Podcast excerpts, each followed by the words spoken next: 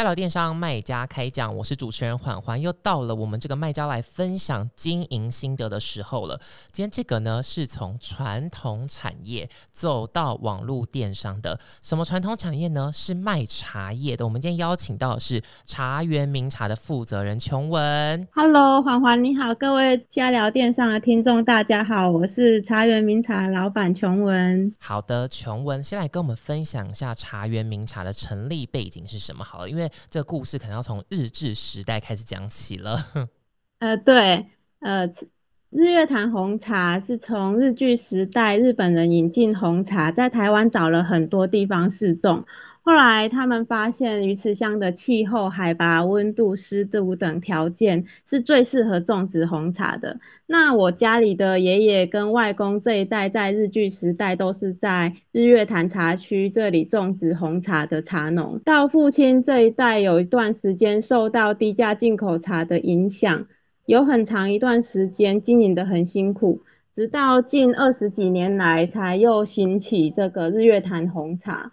那我在这个过程中看到这个产业的经营非常的不容易，那也需要被保留下来的价值，也需要有更多的人力来做推广，才能把这份属于台湾的红茶味保留下来。因为其实，在台湾啊，要喝到一杯红茶不难，我们到处都可以喝到嘛。可是，在台湾要喝到一杯。真正本土台湾产的红茶其实没有那么容易，因为大部分都是进口的茶叶。那进口的茶叶也不是说都不好，很多顶级茶园生产的高档进口茶叶品质也相当的好，但是往往出问题的都是一些低价的进口茶叶。那在我们极力的推广之下，也越来越多饮料的业者，他看到台湾茶叶的价值，那渐渐改用我们台湾的茶叶。那所以我就创立了台茶园名茶，开始努力推广台湾的红茶这样子。OK，琼文刚提到就是鱼池这个地方，大家应该现在有在喝茶的人，或者是呃，即便你没有在喝茶，你可能常常去咖啡厅都会看到鱼池香来这个红茶茶叶嘛。那是不是这个鱼池乡的红茶已经是全台湾最大宗的红茶的产地？呃，其实红茶在很多地方都有产哦，还有哪里？花莲有。在屏东也有，但是其实一样的茶树，在不同的海拔种植出来的这个茶叶的味道是不一样的。嗯，那尤其是鱼池这个地方，有一个大家都知道的地方，就是日月潭。是，简单来说，日月潭比较有名啦，大家对于这边的红茶感觉比较有品牌知名度。对，比较有亲切感。OK，但刚琼文分享了，从呃，现在是第等于是你是第三代的负责人了嘛，对不对？对对对。但其实这个琼文以前并不是做茶叶的，你以前是医疗业务。哎，怎么跨行跨这么大？哎，对，因为我呃在大学的时候，我读的就是比较医疗相关的行业。那我毕业之后就做比较类似医疗方面的业务的工作。那只是我父亲在这个，他就看到说，诶，我在这种比较冷门的项目也能做出有一番成绩，这样子，他就觉得说我应该也可以销售家里的茶叶，然后做出一个品牌。可是其实要从茶叶叶子的叶哈，对，做到茶叶就是产业的业，是，其实不是那么容易啊。嘿，那像。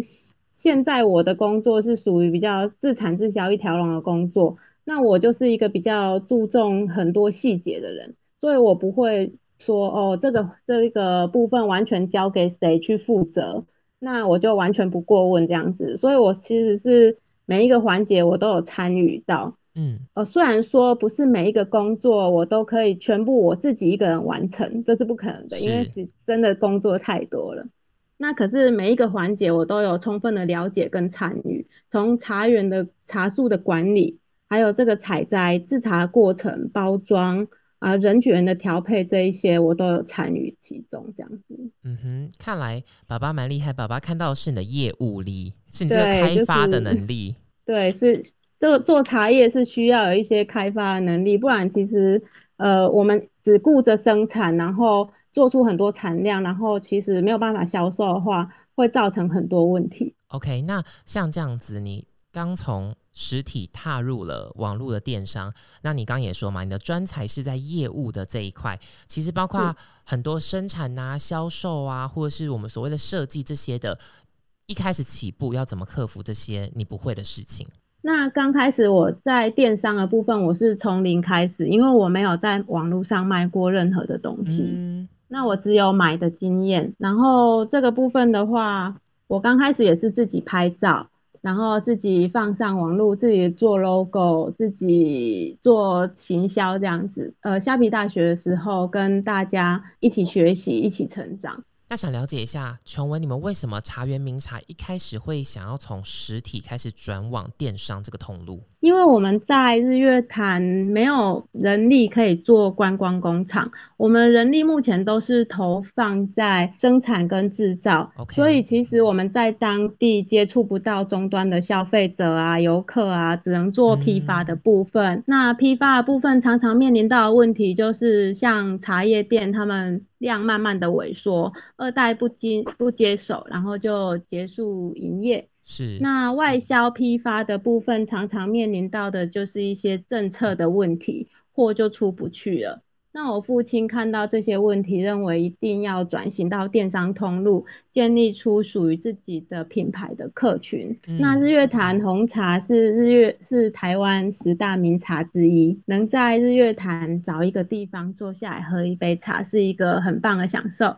可是平常大家都很忙。而且日月潭对于大部分的人来说，算有一段距离，蛮远的。所以，我们做电商通路以后，客人就不用大老远的开车到日月潭来买红茶，只要手机打开按一按，我们就可以把红茶寄到他附近的超商，然后他有空再去取货就好了，真的很方便。所以，我们就决定一定要做这个电商的通路，这样子。那疫情这一年，可能今年比较严重一点嘛？那疫情的这一年有影响到茶园名茶比较不一样，比如说订单变多了吗？还是其实你们也就是一直找很多出路，其实是有影影响一点收入的？对，其实，在疫情的这一年呢，我们蛮意外的，就是好像因为当地像我们日月潭这边都没有游客了，那大家还是需要红茶，他们就转往线上购买。所以，我们其实是有爆单的状态哦。那客人呢，也常常跟我们回应说：“哇，在疫情的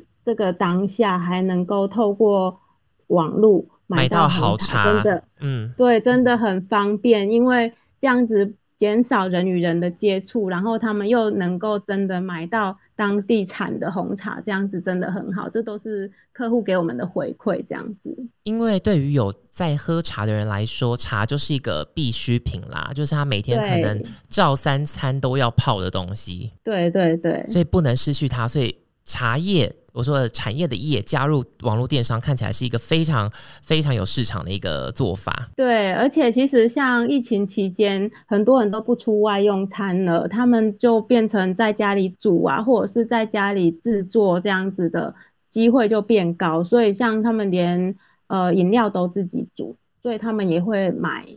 红茶这样子，OK。那刚进入网络市场的话，茶园名茶要怎么打通你们的品牌知名度？因为想想当然，就是你们一定也不是第一家进驻通路呃电商通路的嘛。那要怎么做出属于你们日月潭红茶茶园名茶的知名度？对我刚开始进入虾皮的时候，已经非常多呃茶叶的茶叶的卖家在上面。那大家都已经有一定的评价，然后也有一定的销量，我没有。那我就是一直，呃，我是属于比较乱枪乱枪打鸟的方式，我就是一直做很多推广、发讯息、打脸书广告、Google 广告，然后打进虾皮的卖场，然后让自己的销量冲起来。本来我不知道我哪一个方向是对的，那后来后台的资讯越来越充足，我的广告也能够做越来越精准。然后后来有销量有出来之后，有客人口耳相传帮我们做广告，然后还有虾皮的直播也有到日月潭来做采访，还有中国时报的采访报道等等其他媒体的访访谈来跟我们做接洽，然后慢慢我们就被大家看见了。OK，其实如果下次再有人质疑说，哎，茶园名茶真的来自于日月潭吗？传闻你就直接相机带着去茶园拍一张给他们看，自拍老板娘底加啦，这样。对对对，这也是一个很好的方法。OK，你刚刚讲到直播这一块，其实是，在我们站上这么多的卖家，你说跟虾皮直播配合的吗？其实还有待开发，数量上面。所以琼文，你们算是走在比较前面的。你们有看到直播跟平常以往的销售手法有什么不一样的好处吗？啊，我觉得直播它很厉害的，就是说它可以把原本可能对，呃，他原本可能没有要买这一项商品的客人，然后经过直播主的介绍。他觉得他讲的非常的好，然后他对直播主的信任，然后就有有一些订单进来这样子，然后也会建立起一些新的客群，所以我觉得像直播其实非常的好，可是需要长期的经营。就是大家在现场可以看到，哎，比如茶叶的色泽啊，然后实际冲泡的那个样子，然后经过可能像带播的直播主他的介绍，这个茶的口感啊、香味，其实对大家来说消费的意愿是会提高的。对，而且还有一些回购客人，他会在下面留言回馈说，哦，他真的有喝过，他觉得这个真的很不错，然后就是这样子传，就把这个东西传出去了，这样。所以我觉得虾皮直播真的是一个非常棒的东西。所以还会有铁粉这样子帮你们在留言处拥护，就对了。对对对，做久了都会有铁粉。OK，好，那茶园名茶就是现在是在虾皮有卖场嘛？那还有在其他的网络电商嘛？然后你有没有比较过在虾皮的好处会是什么？有，其实我们除了虾皮，在其他的平台我们也上蛮多个平台的哈。那其实，在虾皮是在二零一五到二零一六年这个时候刚进来台湾，那时候。虾皮有很多免运的活动跟折价券的活动，现在也有啦。对，现在也很多促销活动也很多，而且我常常听到朋友他在虾皮买到很划算的东西。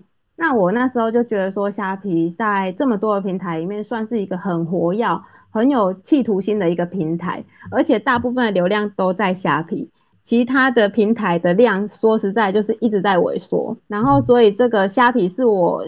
我们做电商一定要上的一个平台。那我们现在在线上卖这个茶叶，有没有什么特别要强调或者是注意的重点？比如说，像是可能检测报告啊，或者是说在视觉设计上面，要让大家怎么一眼就很想要下单这一包茶叶。在线上通路卖茶叶跟实体店面不一样哈，常常有客人在店面试茶试喝茶叶，跟买回家。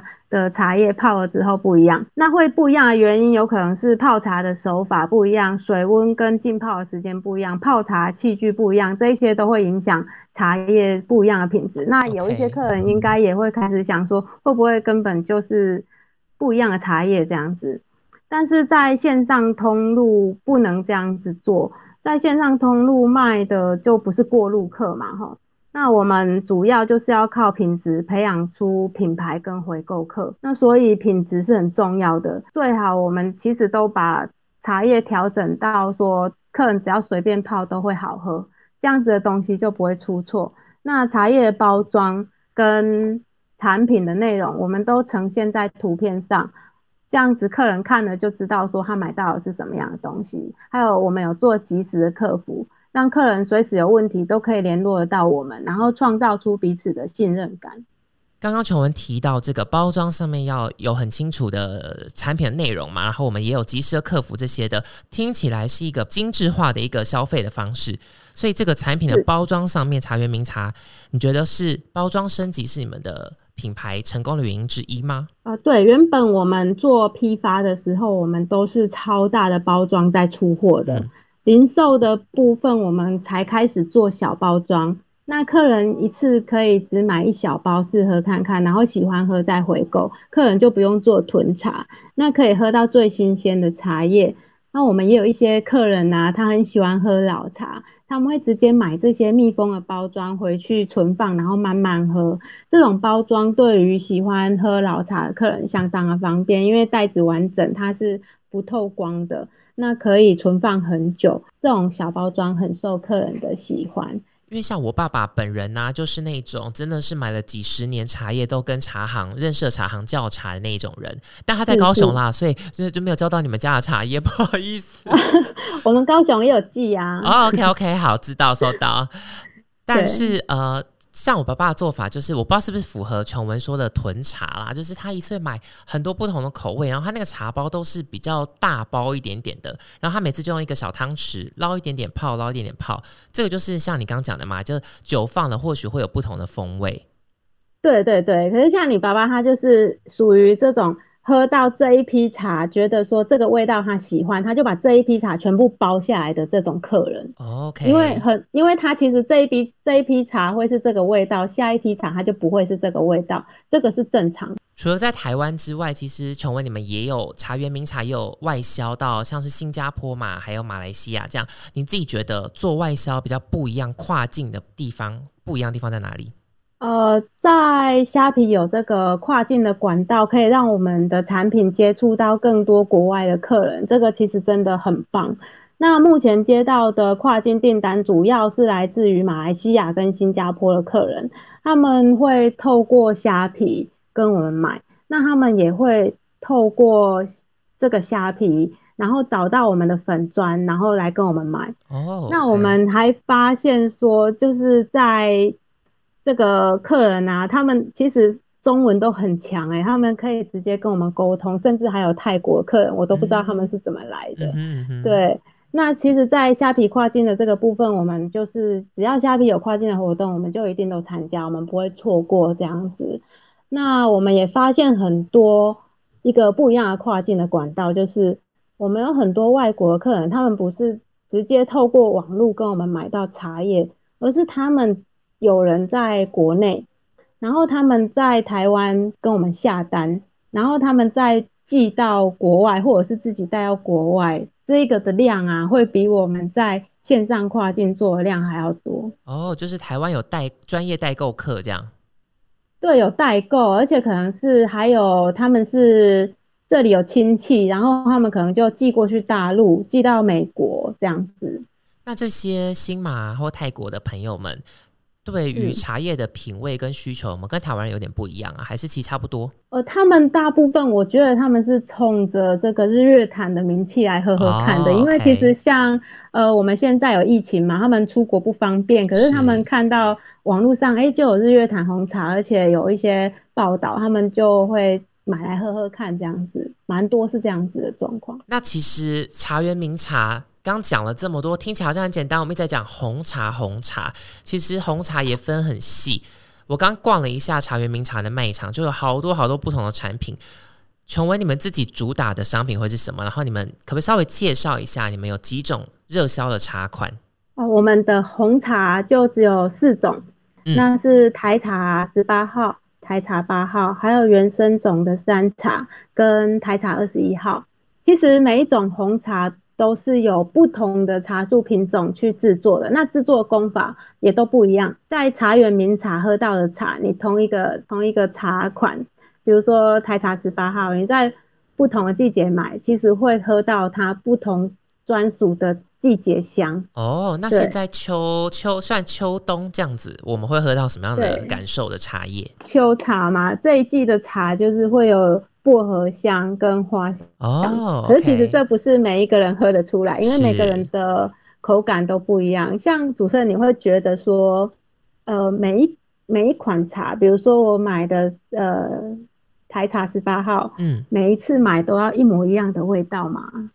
我个人不会介意耶，因为我比较是那种好奇宝宝，我会想要多尝试各种不同风味。对，因为其实像有一些客人啊，他跟我反映说。哎，为什么我上次买跟这一次买的味道有一点不一样？品管出问题了吗？这样，对对对，我会跟他说，这样子才是正常的茶叶。如果你每一次买的味道都一模一样，其实这是经过控制的，才会每一次味道都一样。可是其实我们每一次的发酵都会不一样，是正常的。那台茶八号跟其他的茶叶呢？台茶八号的话，它有类似阿萨姆的香气。那它有一个特殊的麦芽糖跟蔗糖香，那有肉桂的香气，它比较适合直接喝或者是做成奶茶。哦，所以这一款是不是因为有点类似阿萨姆红茶，所以它泡鲜奶是最好喝的？对，有有一些客人他会喜欢，对，所以其实就是看客人啊。那红玉红茶目前也是我们种植面积最大，然后销量最多的。像前天才有一个客人，他跟我说。奇怪，我这一次买的红玉红茶为什么有凉凉的味道？对我跟他说，这个是薄这个红玉红茶独特有的薄荷香气，那是不是每一次都可以有这个香气？诶，那我蛮好奇的，因为很多咖啡厅现在都有红玉红茶这个选项嘛。那是是，茶园名茶也有在就是销售给这些咖啡厅的业者吗？有啊有啊，因为其实喜欢喝咖啡跟喝红茶的人是挂钩的，他们都大部分都是拿那个红玉红茶跟阿萨姆红茶，所以他们也会有卖这样子。那最后我们还有两款嘛，一个是原生种的山茶红茶，一个是台茶二十一号。那这两个又有什么不一样的地方？对，原生种的山茶红茶，它的味道比较清香，它比较有点像乌龙的味道。哦，乌龙不是比较重吗？诶，可是它是比较清香型。哦，理解。对，然后它的茶味，它可以回甘在口中停留比较久。然后像台茶二十一号啊，它的茶汤很鲜明，那它有柚花跟蜜香的味道，它还有一个手果香。那可是它的管理很不容易，做成的几率非常的小，嗯就是它常常是需要很多都倒掉的，因为它做不出这个味道。然后所以这个产量很少，种植的人也越来越少。那这个台茶二十一号既然这么辛苦，茶园名茶为什么还坚持要做这个产品呢？因为这一个算是还是我们鱼池乡它特有的一个品种，OK，所以我们我们还是有保留下来，但是产量真的非常非常的少，所以它的价格也比较高。这样嗯子，哼嗯哼。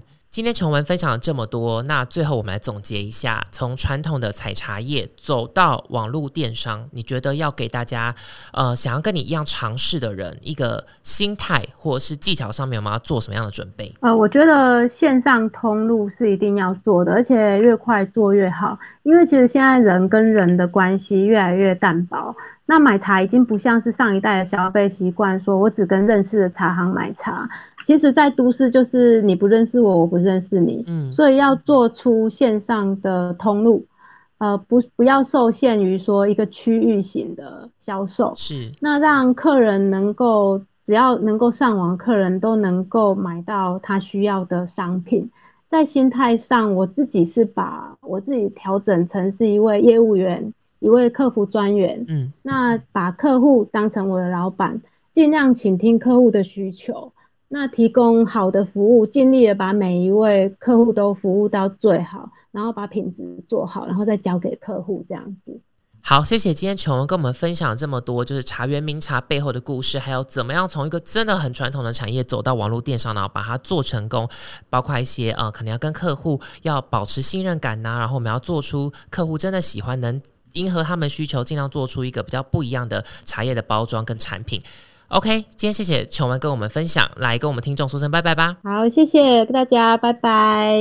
如果大家想要听更多瞎聊电商的分享的话呢，记得一定要订阅我们的 Podcast 频道。之后我们的卖家会分享更多更多有趣的卖场经营的心得给大家。今天的节目就到这边了，我们下周再见，拜拜。